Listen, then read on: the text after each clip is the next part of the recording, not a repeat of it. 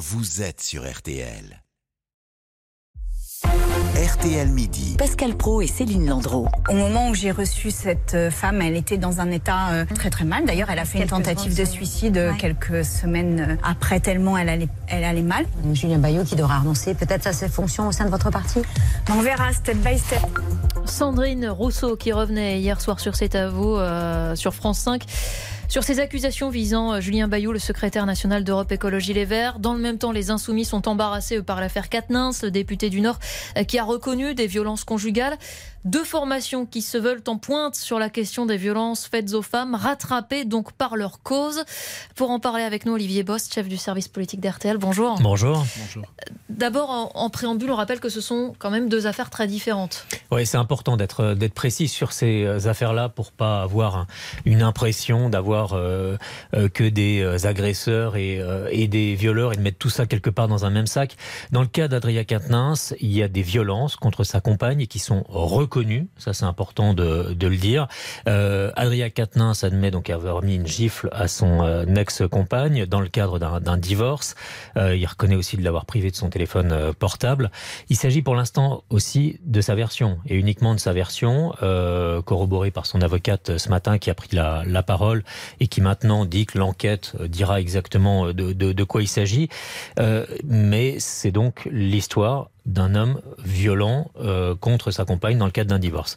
Pour le cas de Julien Bayou, euh, c'est pour l'instant, euh, je ne vais pas dire plus, plus compliqué, mais, mais moins net. on a entendu Sandrine Rousseau à l'instant. dans les mots qu'elle emploie, elle ne parle pas de violence, euh, que ce soit de, de, violence physique ou de violence euh, sexuelle. Ça peut être une violence morale. Voilà, d'une violence morale et on va sur d'emprise qui peut exister parfois euh, voilà. dans rapport entre deux individus. Tout à fait. Et si c'est important de qualifier les choses, c'est parce qu'il y a un moment ou un autre, il faut pouvoir aussi les qualifier pénalement. Hmm. Et on a vu dans un certain nombre d'affaires qu'on a eues avec des hommes politiques euh, jusque-là que parfois, au moment où il faut euh, arriver euh, à quelque chose de plus de plus précis, bah, hmm. pour qualifier pénalement les choses. Et c'est pour ça que le cas de, de, de Julien Bayou est, est, plus compliqué. En revanche, il y a des points communs dans les deux affaires. Il s'agit de deux hommes de gauche euh, il s'agit euh, d'hommes ont... compris des, des positions très claires sur la violence faite aux femmes. Voilà, et globalement leur, euh, leur organisation,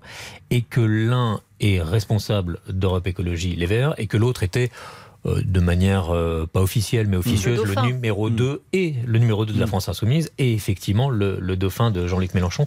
C'est donc deux hommes qui avaient de fortes responsabilités dans leurs euh, organisations. L'autre point commun, c'est l'embarras dans les deux formations.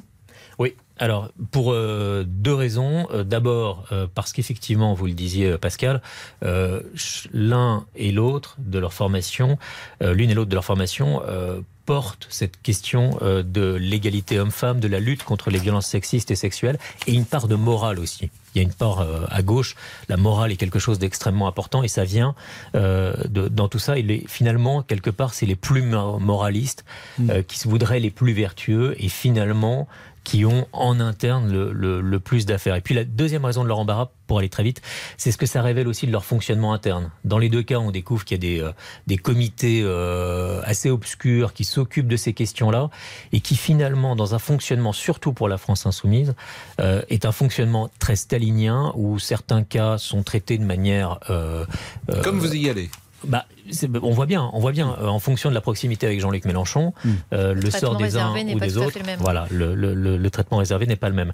Et puis pour Jean-Luc Mélenchon, on voit aussi euh, qu'il a une difficulté avec ces questions-là, puisqu'il défend systématiquement ses proches et il défend systématiquement les hommes. Alors vous disiez embarras notable, c'est intéressant de voir que Clémentine Autain appelle la France insoumise à ne pas perdre le fil de ses engagements fondamentaux et prend un peu de distance mmh. avec Jean-Luc Mélenchon et c'est une femme.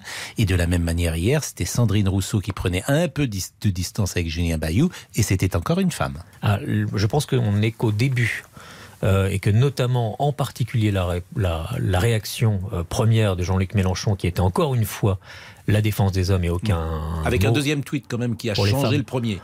Oui, mais enfin le premier est terrible. Oui, je suis d'accord. et absolument pas effacé par le par le second euh, à mes yeux. Nous sommes d'accord aussi. Euh, je pense que c'est vraiment que le début, le tout début, parce que euh, à l'intérieur de la France insoumise, que ça soit à travers des propos publics ou des propos en off, et également chez les écologistes. Tout ça va vraiment euh, bousculer la gauche. On est vraiment qu'au tout début de l'histoire. Et on parle aujourd'hui de la gauche. On rappelle qu'il y a eu aussi des affaires, évidemment, dans d'autres formations euh, politiques. Hein. On ne va pas euh, tout personne, lister, mais... Personne n'est exemplaire et on a eu effectivement d'autres situations dans la majorité actuelle, avec notamment un, un député harceleur en Gironde contre, contre sa femme et la majorité n'est pas arrivée à lever son immunité parlementaire.